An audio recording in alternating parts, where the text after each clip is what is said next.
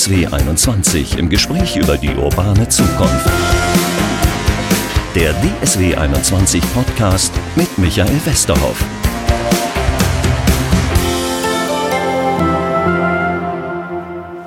Herzlich willkommen zu unserem Podcast äh, Urbane Zukunft. Wie leben wir in der Zukunft? Äh, wie sehen unsere Städte der Zukunft aus? Darüber möchte ich mich heute mit Thomas Eltner unterhalten. Er hat mit Kollegen von der TU Dortmund eine Vision entwickelt.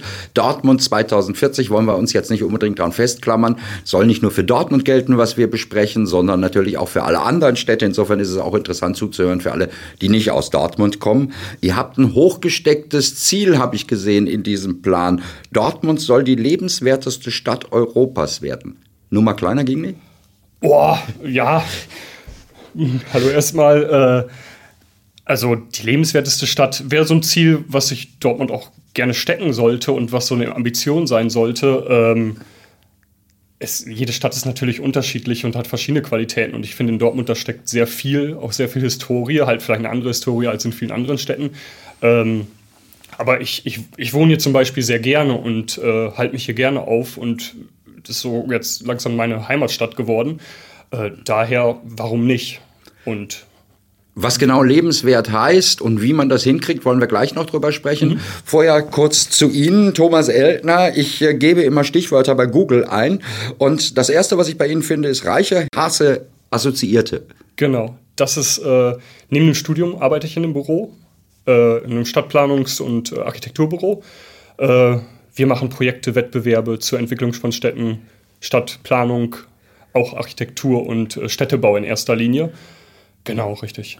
Und im Grunde genommen machen Sie das auch an der TU, denn das zweite Stichwort, was ich unter Ihrem Namen gefunden hätte, wäre Städtebau und Bauleitplanung TU. Genau, also äh, neben dem Studium bin ich einerseits in einem Büro tätig und andererseits auch äh, als Hilfskraft an der Uni.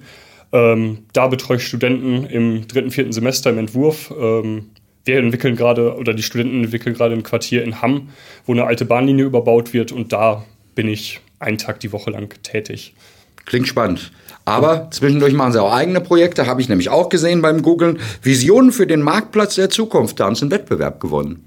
Das, das war nicht der Wettbewerb, den ich gewonnen so. habe. Das war äh, in Wuppertal.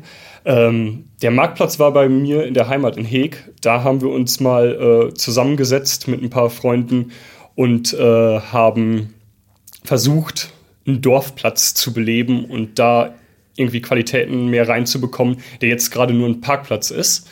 Ähm, genau, da ist jetzt nicht weiter was draus geworden, wo man dann auch überlegen muss, Raumplanung ist immer oder Stadtplanung ist immer ein langer Prozess, ist nicht wie Architektur, wo man einen Bauherrn hat und äh, dann wird das Projekt direkt umgesetzt, sondern man hat politische Prozesse, die da dran gekoppelt sind. Und man muss auch im Endeffekt auch Leute und die Bewohnerschaft überzeugen. Ähm, und da kann der beste Entwurf erstmal was, aber bis dann der Prozess ins Laufen kommt und wirklich was entwickelt wird, ist das nochmal eine andere Sache. Aber da hatten Sie schon mal Erfahrungen für Ihr zukünftiges Leben, denn da werden Sie ganz dicke Beretta bohren müssen. Genau, richtig. Fürchte ich bei dem, was Sie umsetzen wollen. In Dortmund jetzt, ja, richtig. Ist das so schwierig hier? Also in Dortmund, ähm, ich, wir sind da jetzt so ein bisschen auch im, äh, im Nachlauf des, äh, dieses Masterentwurfs, den wir gemacht haben. Ähm, den haben wir noch ein bisschen weiter fortgeführt und führen ihn jetzt auch noch weiter fort und äh, sind da so in, die, in, den politischen Diskurs, haben wir es genannt, gegangen und ähm, haben eine Ausstellung gemacht im Rathaus, wurden da auch viel von der Stadt, äh, vom Herrn Wilde unterstützt. Ähm, die uns da weitergebracht hat und sind dann auch in Austausch mit den Politikern aus den einzelnen Fraktionen gegangen. Ähm, ja, das war sehr aufschlussreich, sehr interessant und da hat man sich auch mal eine Ausschusssitzung angeguckt und kommt mal so als Student rein. Also man kommt ja so in die Praxis rein, im Beruf, ähm, kennt natürlich den universitären Betrieb, würde ich mal sagen. Ähm, aber dann die, die politische Ebene, das nochmal so Neuland und vor allem auch die politische Ebene auf Kommunalebene.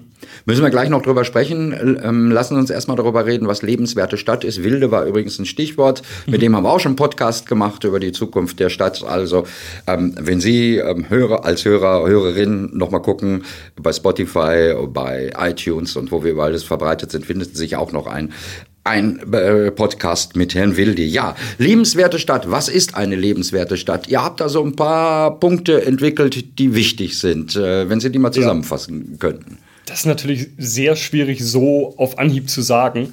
Ähm, für uns ist eine lebenswerte Stadt eine Stadt, wo man gerne hinfährt, wo man gerne seine Zeit verbringt.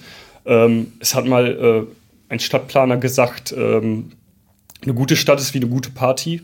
Man bleibt länger, als man muss. Äh, und man hält sich lange im öffentlichen Raum draußen auf, auf Plätzen, in Parks, äh, wie beispielsweise hier im Westpark in Dortmund.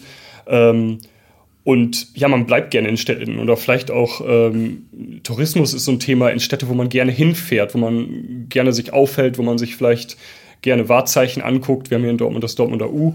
Äh, so Sachen, so Leuchttürme haben wir die genannt, sind auch sehr wichtig für eine lebenswerte Stadt. Was muss eine Stadt machen? Sie muss wahrscheinlich auch unbequeme Dinge tun, mhm. um mhm. lebenswert zu werden, oder? Sie muss genau. grüner werden wahrscheinlich? Auf jeden Fall. Also grün war bei unseren ganzen Entwürfen, also wir haben uns nicht vorher abgesprochen, aber es war sehr interessant, dass alles so in die gleiche Richtung ging.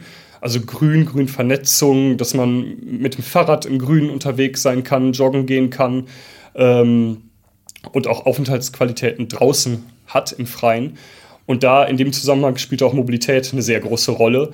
Ähm, und welche Räume verbrauchen wir eigentlich für Mobilität und muss das überhaupt so sein? Das war auch noch ein sehr großes Thema bei uns in den Entwürfen. Das heißt, äh, das ist jetzt der unbequeme Teil. Ihr werdet wahrscheinlich das Auto in irgendeiner Form rausschmeißen wollen aus der Innenstadt?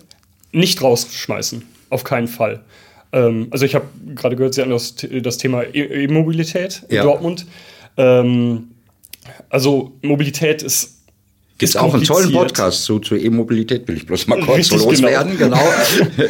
ähm, und das wird, ich habe da auch gerade eine Hausarbeit zugeschrieben zum Thema äh, urbane Produktion und Produktion zurück in die Stadt holen, allgemein auch so das globale Thema. Ähm, und natürlich auch Handwerker und sowas werden weiter mit dem Auto oder wir sagen Individualverkehr, im Individualverkehr unterwegs sein. Ähm, man muss aber da mehr in der Infrastruktur, in der Stadtentwicklung, Verkehrsplanung ähm, mehr Richtung ÖPNV, also öffentlichen Personennahverkehr, in die Stadtbahn, in die Stadtbusse äh, investieren und muss auch mehr in den Radverkehr investieren. Da kam jetzt gerade eine Studie raus, wo Dortmund die zweitschlechteste Stadt, ich kenne die Kriterien yeah. nicht genau, ähm, in Deutschland sein soll äh, zum Thema Radverkehr. Und da soll sich viel entwickeln, auch im Zusammenhang des Masterplan Mobilität in Dortmund. Und äh, da haben wir auch Vorschläge gemacht, wie man da noch weiterentwickeln kann. Das heißt, ähm, wie konkret könnte das sein? Das heißt, man macht Fahrspuren weg und ersetzt sie durch Radspuren oder wie könnte das funktionieren? Das ist natürlich auch mal ein heißes Thema oder Parkplätze wegnehmen. Ähm, das ist auch so allgemein die Diskussion für, für uns, was auch immer so ein bisschen Lobby und Autolobby, die da noch irgendwo hintersteckt oder in den Köpfen steckt, auch irgendwie so die alteingesessene Verkehrsplanung, Verkehrsingenieure, wo dann die Straße einfach möglichst viel Verkehr bewältigen muss. Ähm, und für uns haben diese öffentlichen Räume noch einen ganz anderen Charakter und müssen andere Qualitäten haben, auch was die früher hatten. Wir haben uns Bilder von Dortmund um 1920 angeguckt zum Beispiel, wie es da hier aussah, wo der öffentliche Raum noch eine ganz andere Rolle spielte. Heute mit Digitalisierung ist natürlich was anderes. Man sitzt zu Hause vom Fernseher und hält sich nicht so lange im öffentlichen Raum auf. Ähm, aber das sind so Aspekte, wo man zurückgeht in eine Stadt äh, vor 1920, würde ich jetzt mal sagen. Das heißt, wenn wir uns die Bilder von 1920 ansehen, da sehen wir hin und wieder mal einen so einen PKW äh, auf genau, einer Straße stehen, richtig. Äh, vielleicht auch noch ein Fährfuhrwerk, aber mhm. äh, jedenfalls nicht so sonderlich viele Autos. Das wäre richtig. so eine Vision, wie ihr euch die erst vorstellen Genau, könntet. richtig. Ja, mit Stadtbahnen, dann muss man natürlich drüber überlegen, äh, wie Mobilität dann genau aussieht, ob es dann äh, autonome Busse sind oder sowas. Aber für uns ist Mobilität auf jeden Fall einmal das Fahrrad, wo man auch dann sich selber bewegt, meinetwegen auch das E-Bike ähm, und selber aktiv ist und so Sport betreibt eigentlich auf dem Weg zur Arbeit. Ähm, und auf der anderen Seite der öffentliche Personennahverkehr, also geteilte Mobilität, wo man sich zusammensetzt ähm, mit anderen und somit viel weniger Raum in Anspruch nimmt, auch Raum, den das Auto gerade einnimmt zum Parken, zum Beispiel im Kreuzviertel, ähm, wo es eigentlich gar nicht geht und ähm, wo öffentlicher Raum gerade in Dortmund umsonst beparkt wird und die Leute, die kein Auto haben, würden den Raum vielleicht anders nutzen, auch zum Spielen oder zum sich aufhalten. Ähm, das sind halt so Themen. Plus dafür müsst ihr natürlich irgendwelche wirklich Voraussetzungen schaffen. Nämlich mhm. Radweg ist das eine. Genau. Äh, habt ihr so eine Vision für den ÖPNV, wie der funktionieren müsste? Ich kenne viele Leute, die sagen, ich würde viel mehr Bus und Bahn fahren, mhm. wenn die häufiger führen, wenn sie genau, richtig. mehr Strecken bedienen würden. Ja. Was wäre da so eure Vision? Da, da geht es einfach Mut zu zeigen in der Stadtpolitik. Die Vision, wir haben das so gesagt, wir haben einmal die Stadtbahn in Dortmund, die wunderbar funktioniert. Die wird auch an einigen Stellen schon ausgebaut oder die Taktung wird erhöht. Da müsste die Taktung noch viel mehr erhöht werden und einfach ein Angebot geschaffen werden, wie Sie gerade sagten. Ähm, und wir haben dann noch geplant, so, wir haben so verschiedene Ebenen der, der Geschwindigkeit der Stadt aufgestellt und gesagt, man ist einerseits zu Fuß unterwegs, da kann man auch Einkäufe direkt um die Ecke tätigen, was eigentlich so die Grundlage der Mobilität sei. Also die Stadt muss mehr zusammenrücken, äh, Nutzungen wie Supermärkte müssen näher an den Wohnort rücken und auch an den Arbeitsort rücken, weil wir durchmischen die Stadt mehr und sehen nicht Gewerbe und Wohnen separat an zwei Stellen. Ähm, und dann gibt es halt die nächsten Ebenen, wo man dann schneller unterwegs ist, vielleicht mit dem Rad. Und wir haben dann äh, so ein Tramnetz, so ein Straßenbahnnetz zurück nach Dortmund geholt, äh, und haben ähm, da gesagt, man braucht da nochmal eine, eine Ebene zwischen der U-Bahn und äh, dem Fußweg, äh, wo man Busse vielleicht ersetzen kann und komfortabler auch vor allem als im Bus. Also ich finde das komfortabler in der Stadtbahn durch die Gegend zu fahren, ähm, als im Bus und andauernd vor der Ampel zu stehen. Ähm, genau, das war so unser Ansatz muss man natürlich gucken, ob, ob es wirtschaftlich dann auch umsetzbar ist.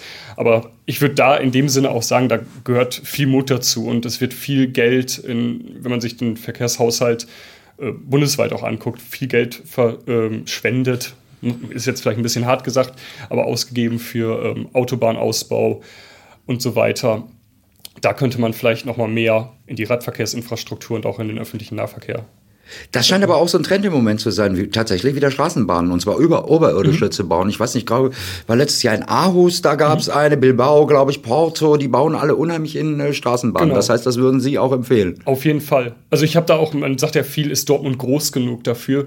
Sie sagen gerade, das sind jetzt nicht mhm. Städte, die größer als Dortmund nee. sind. Ich habe jetzt noch das Beispiel Bordeaux im Kopf. Ähm, oder auch jetzt eine große Stadt Paris wird auch ein Straßenbahnring gebaut. Ähm, da wird einfach Mut gezeigt, sich dahin zu entwickeln. Und man muss ja gar nicht nur in Europa gucken, das ist auch teilweise dann in den USA, wo man sagt, das ist ja so von der von den Städten her so das autogerechteste, was man sich vorstellen kann. Da wird auch viel in die Richtung entwickelt und gesagt, wir müssen den ÖPNV wieder ausbauen. Also da sieht man schon, dass es, dass da irgendwie gesehen wurde, okay, das Auto ist nicht unbedingt die Lösung in der Stadt und zerstört auch viel an Urbanität. Ähm, und da muss man an, in eine andere Richtung denken. Wenn Sie so den Blick in die Welt jetzt schon mal ein bisschen gemacht haben, mit Bordeaux zum Beispiel oder auch mit den USA, was sind so Vorbilder? Was sind so Städte, wo Sie sagen, die sind jetzt schon lebenswert, die haben da mhm. richtige Ansätze? Also wir haben viel in die Niederlande geguckt. Also man muss gar nicht so weit gucken, mhm. man kann einfach direkt um die Ecke gucken. Ist natürlich das, das Radfahrland schlechthin. Äh, da wird auch gerne dann gesagt, ja, okay, wir sind nicht die Niederlande und wir sind auch nicht Münster, wir sind nicht die Fahrradstadt. Ähm, aber wenn man sich zum Beispiel Amsterdam in den 70er Jahren anguckt, da waren alle Plätze auch mit Parkplätzen belegt, alle öffentlichen Plätze.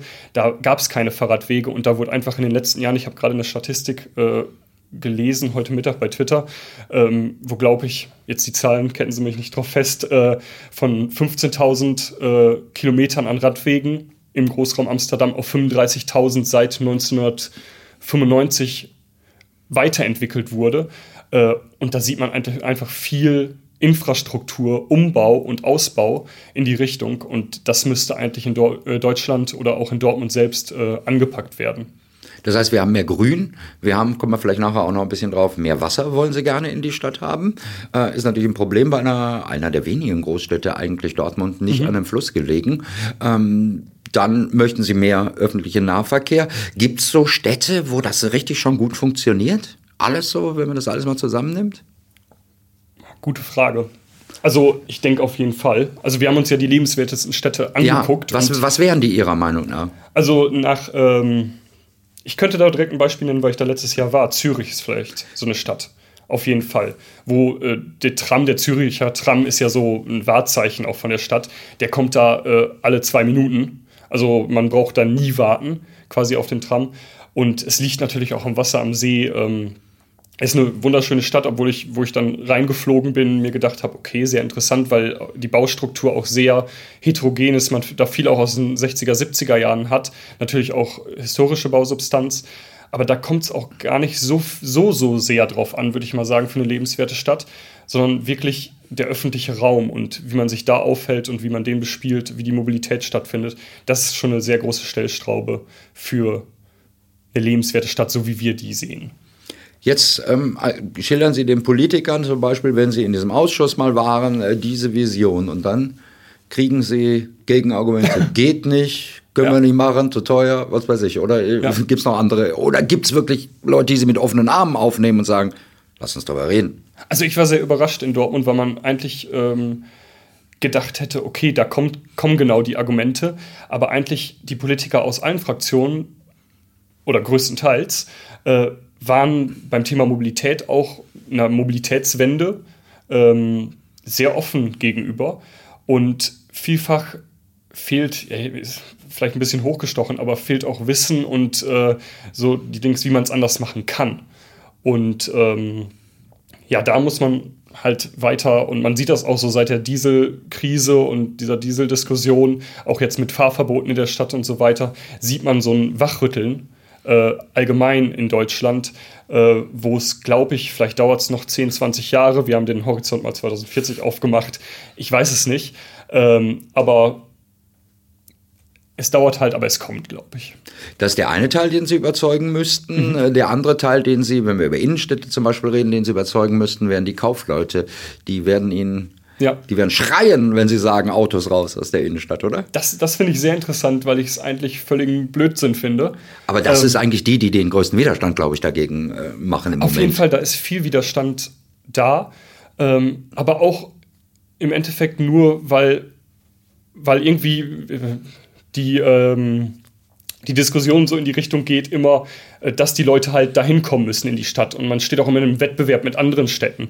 Wenn man sich anguckt, Städte in den Niederlanden zum Beispiel, die, äh, wo man äh, bis zur Stadtgrenze fährt, dann sein Auto da abstellt und ein Parkticket zieht und umsonst mit dem ÖPNV in die Stadt reinkommt, da läuft es genauso gut und da sind vielleicht noch mal viel mehr Leute unterwegs und kaufen da ein ich habe jetzt gerade das Beispiel Kopenhagen im Kopf, die auch viel für den ÖPNV äh, getan haben und viel auch für den Radverkehr getan haben, vor allem, äh, wo die Fußgängerzone weiter und weiter ausgebaut wurde über die Jahre und im Endeffekt so viel mehr an Kaufkraft in die Stadt reingekommen ist und ähm, Leute zum Beispiel nicht äh, in die Mall fahren außerhalb der Stadt, sondern in der Stadt selber einkaufen. Und eigentlich müsste jeder Kaufmann in der Stadt sagen, wir wollen mehr Leute, die zu Fuß unterwegs sind, weil wer zu Fuß flaniert durch die Stadt oder langsamer unterwegs ist, der guckt doch mal öfter eher in den Laden rein und kauft dann spontan doch was da ein, als Leute, die mit dem Auto unterwegs sind.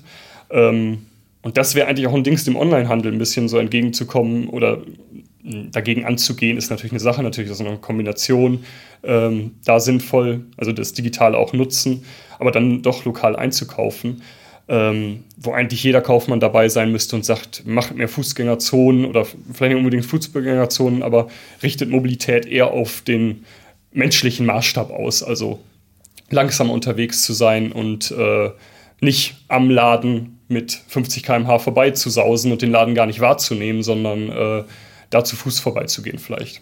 Da sagt meine Mutter Ihnen jetzt, ja, aber ich kaufe da dann diese Riesentüten, äh, komme mit sieben Tüten aus diesen ganzen Kaufhäusern, was mache ich denn damit? Die mhm. will ich in den Kofferraum schmeißen und äh, nicht die ganze Zeit mit den sieben Tüten ja. rumlaufen. Äh, was sagen Sie den Leuten wie denen? Oder es, auch den Kaufleuten, die werden ja. wahrscheinlich ähnliche Argumente bringen. Auf jeden Fall, es geht alles. Ich habe mir vor einem halben Jahr einen Fernseher gekauft und habe den großen Flatscreen äh, durch die U-Bahn transportiert. Und das bin nicht nur ich, mhm. weil ich ein bisschen bekloppt bin, auch, ja.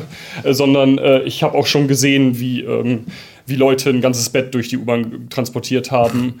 Ähm, da muss es natürlich auch dann vielleicht Lösungen geben. Es geht auch nicht unbedingt darum, und da geht es dann auch um die Kombination, ja. wir wollen jetzt nicht die autofreie Stadt planen, sondern für bestimmte Verkehre braucht es dann das auch noch, wo halt ähm, auch irgendwie was transportiert werden muss.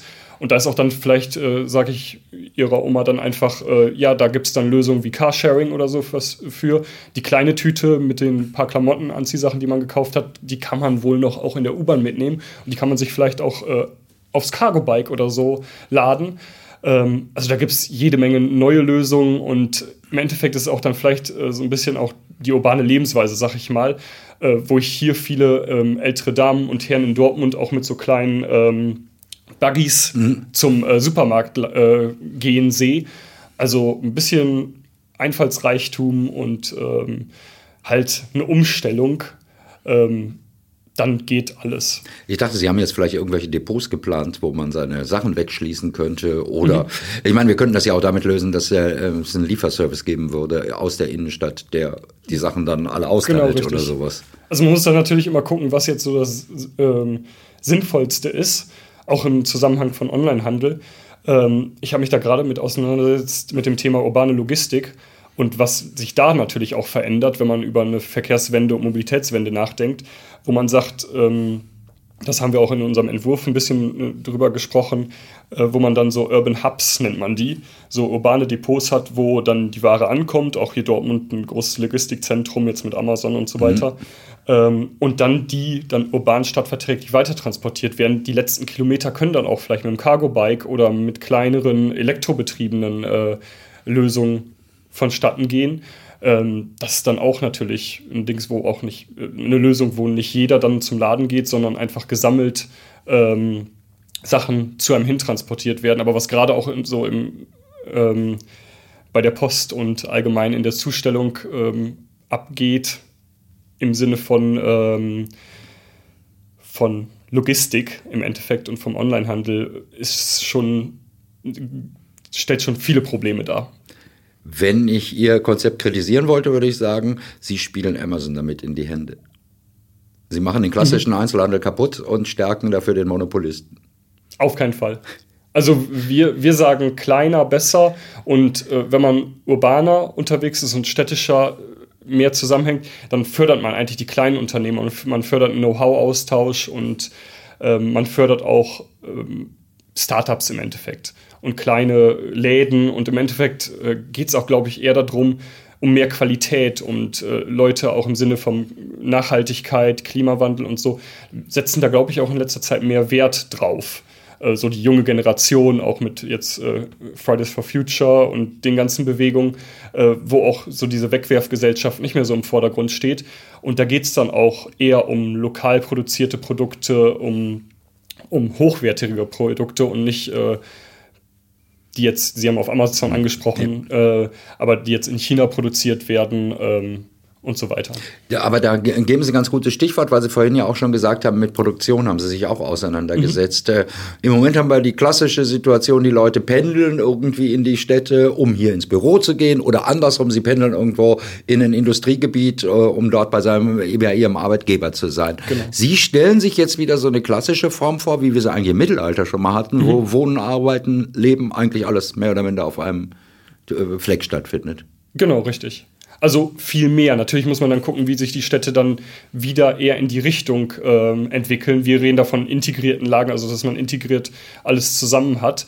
Und äh, wir sehen jetzt in letzter Zeit, dass Produktion sich in einem Wandel befindet. Ich sage da immer so vom Dampfhammer zum 3D-Drucker. Mhm. Äh, heute hat die Produktion nicht mehr so die Emissionen und äh, die ähm, stadtunverträglichen Aspekte äh, wie sie früher hatte. Ja, das ist natürlich der Punkt. Deswegen sind die früher rausgegangen, weil Richtig, sie Krach, genau, das Krach hatte, und Dreck gemacht haben. Das ja. hatte auch seine Begründung. Das ja. hatte mit vielen Missständen in der Stadt zu tun, im, äh, zur Zeit der Industrialisierung. Und daraus hat sich dann auch das Baugesetzbuch und so weiter entwickelt, äh, wo dann gesagt wurde, okay, ähm, im Bebauungsplan, wir trennen Wohnen und Arbeiten.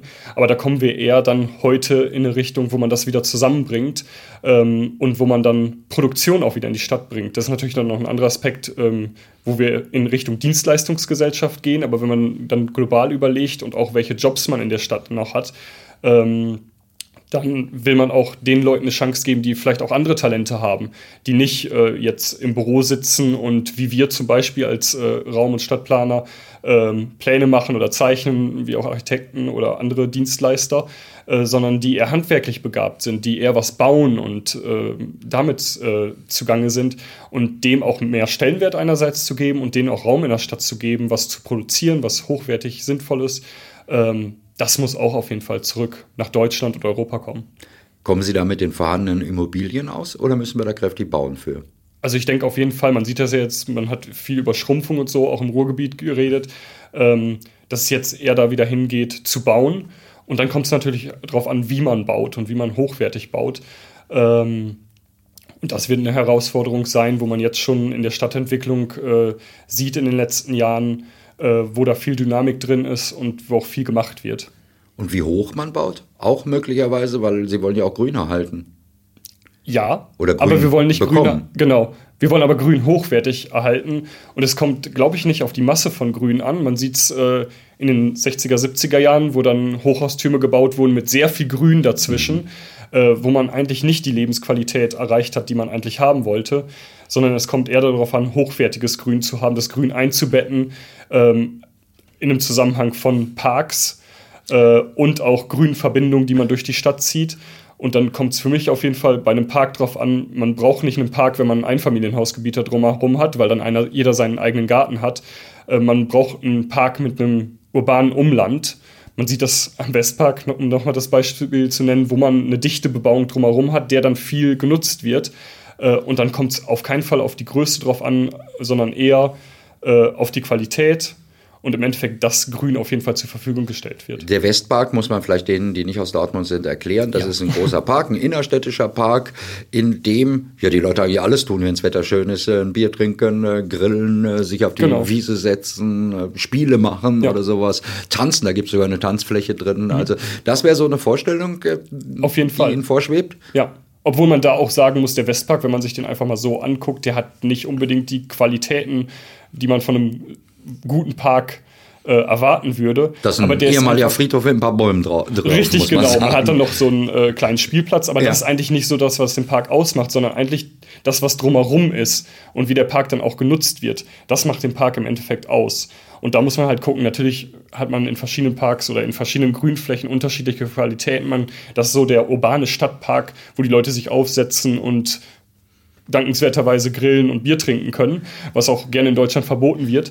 Ähm, aber man hat auch andere Parks, auch dann weiter außerhalb, die auch andere Qualitäten oder andere Grünflächen, würde ich mal im Allgemeinen sagen, wo man dann äh, sich anderen Freizeitaktivitäten widmet, wie Sport treiben, äh, wie einfach mit dem Hund spazieren gehen oder auch spielen ähm, oder auch Fußballplätze, die da dann aber Sie würden gerne, glaube ich, wenn ich das richtig verstanden habe, so Grünflächen durch die Stadt ziehen, Grüngürtel oder mhm. sowas in der Art. Wassergürtel dazu auch noch. Ja. Irgendwie müssen Sie Fläche wegnehmen dafür. Das ist jetzt ein guter Aspekt. Deswegen würde ich nochmal das, äh, dieses Argument, zu viel ist auch nicht gut. Mhm. Weil wenn man riesige Grünflächen hat, dann kommt man eher wieder dahin, dass die halt dann nicht belebt sind und tot sind. Mhm. Natürlich kann man dann im Übergang zum Landschaftsraum darüber überlegen, ähm, wie kann man Landschaftsräume und so noch verbinden, aber die Stadt sollte die Stadt bleiben und die auch, da muss man eher dahin gehen, wenn man sich die Stadtentwicklung der letzten äh, 50, 60 Jahre anguckt, äh, mehr Urbanität zu schaffen, mehr Dichte zu schaffen, auch durch Mischung und einfach Innenentwicklung zu betreiben, nicht weiter Flächen zu versiegeln und dann die Flächen, die man versiegelt hat in der Stadt im Zusammenhang von Mobilität, eher zu entsiegeln. Ähm, aber da braucht man nicht unbedingt mehr Grün schaffen. Also ich glaube, wir haben ausreichend Grün in vielen Städten, auch hier im Ruhrgebiet, wo auch viel gemacht wurde, alte Industrieflächen in Grünflächen umzuwandeln. Ich denke jetzt an den Landschaftspark in Duisburg zum Beispiel und so weiter. Jetzt bin ich sehr gespannt an dieser Stelle. Äh, am Ende unseres Podcasts haben wir immer die Frage nach den drei Lieblingsorten. Mhm. Jetzt bin ich gespannt, ob das schon Orte sind, äh, die Ihren Vorstellungen vor, äh, entsprechen oder ob Sie sich was ganz anderes rausgesucht ja. haben. Ich habe Sie vorgewarnt, dass genau, ich das gerne richtig. wissen möchte von Ihnen. Ja, also ich habe ein bisschen drüber nachgedacht. Ich habe natürlich sehr viele Lieblingsorte in Dortmund auch und sehr viele Lieblingsorte im Ruhrgebiet ähm, und im erweiterten Ruhrgebiet. Ich würde aber zuerst mal eine Stadt nennen, ja. äh, eine kleine Stadt in den Niederlanden, Delft ist es, äh, wo ich ein paar Mal war und wo man einfach sich wohlfühlte, wo man an der Gracht sitzt oder allgemein durch die Stadt geht. Und das ist so eine Stadt, wo ich mir vorstellen könnte, das ist so die lebenswerte Stadt, wo man wohnen möchte, wo man arbeiten möchte. Ähm, das einmal als Stadt, als lebenswerten Ort vielleicht. Ja, das wäre die Eins. Mhm. Dann haben wir noch zwei und drei. Richtig, genau. Und jetzt kommen wir zu Dortmund. Ah. Also so ein Lieblingsort, wo wir uns auch sehr viel aufhalten, ist der Bergmann-Kiosk. Direkt am Fall. ja, Ähm, also so ein Feierabendbier mal. Ja, das muss man erklären. Das ist ein ehemaliges Klohäuschen. Das hört sich jetzt ein bisschen despektierlich ja. an. Ähm, da hat so eine Hausbrauerei, sag ich mal, eine Dortmunder regionale Brauerei, was aufgemacht und seitdem Massen von Menschen, die vor diesem Kiosk Richtig, stehen. genau. Und da sieht man so Ansätze, das ist für mich Urbanität, wo Leute zusammenkommen, sich im Freien aufhalten. Muss jetzt nicht unbedingt ein Bier trinken sein, mhm. aber Dortmunder Bierkultur ist auch eine große Sache. Und äh, das ist auf jeden Fall so ein Anlaufpunkt, wo man gerne hingeht und wo man sich gerne draußen aufhält, sich unterhält über politische Themen, über bei uns viele stadtplanerische Themen. Ähm, aber auch mit anderen Leuten sich unterhält und zusammenkommt. Das heißt, ihr geht da wirklich mit der Clique, sage ich jetzt mal, von, von der TU hin, äh, mhm. äh, trinkt ein Bier, quatscht über Euroni-Themen, genauso genau, wie, wie ich mit anderen Berufskollegen das abends mache. Ja, und dann kommt man mit den anderen Gruppen ins Gespräch. Klingt gut. Ja, auf jeden Fall. Und dann kriegt man auch so ein bisschen mit aus anderen äh, Fachrichtungen. Man ist ja doch immer so ein bisschen in seiner Bubble als Raumplaner äh, und kann sich natürlich auch mit anderen Leuten unterhalten. Interdisziplinäres Arbeiten am äh, Bergmann-Kiosk. Ist doch klasse. Kann man, ja, glaube so ich, so intellektuell begründen. Ja, genau. Das Arbeiten soll natürlich nicht im Vordergrund stehen. Das ist ja der nette Plausch nach Feierabend. Und dann haben wir noch den dritten Ort. Da bin ich gespannt. Mhm. Was ist der dritte? Da muss ich jetzt nachdenken. Ähm, da hatte ich mir schon was zurechtgelegt, komme jetzt gerade nicht drauf. Der dritte Ort wäre vielleicht, um in Dortmund zu bleiben, ähm, vielleicht der Hafen und im Zusammenhang des Deusenbergs, wo ich heute Morgen noch mit dem Rad unterwegs war.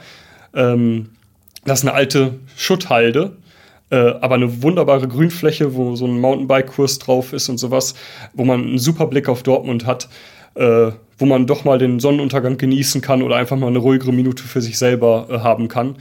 Ähm, das wäre vielleicht so der dritte Lieblingsort in Dortmund, um was Grünes auch noch mit reinzubringen. Aber das könnte der Boomtown der Zukunft werden oder alles rund um den Hafen. Ich, ich hoffe, ich denke, das wäre auch so das Thema Wasser nochmal, um es in die Stadt zu bringen. Sie sagten ja gerade, vielleicht äh, in Dortmund hat man nicht so unbedingt Wasser. Kanal ähm, hat man natürlich. Fließendes richtig, genau. nicht. Fließendes nicht. Richtig, genau. genau. Und es ist auch vielleicht ein bisschen außerhalb, aber vielleicht geht die Ent Entwicklung auch dahin, auch in die Nordstadt mehr. Ähm, und das ist auf jeden Fall ein Ding, was, was kommen wird und wo ich mich schon darauf freue, dass da auch äh, Urbanität entsteht, würde ich mal sagen. Und der Hafen nicht nur ein Industriegebiet ist, sondern da auch Leute wohnen, Leute sich aufhalten, erholen ähm, und da einfach Gewerbe und Wohnen auch zusammenkommt. Thomas Eltner, herzlichen Dank für dieses wunderbare äh, Gespräch. Ich habe jetzt ganz viele Bilder im Kopf von, wie könnte die Stadt der Zukunft aussehen. Sie hat äh, weniger Autos, sie hat mehr Grün, sie hat mehr Wasser. Also klingt danach, als ob wir uns auf die Zukunft freuen könnten. Ich hoffe doch. Danke fürs Gespräch. Vielen Dank.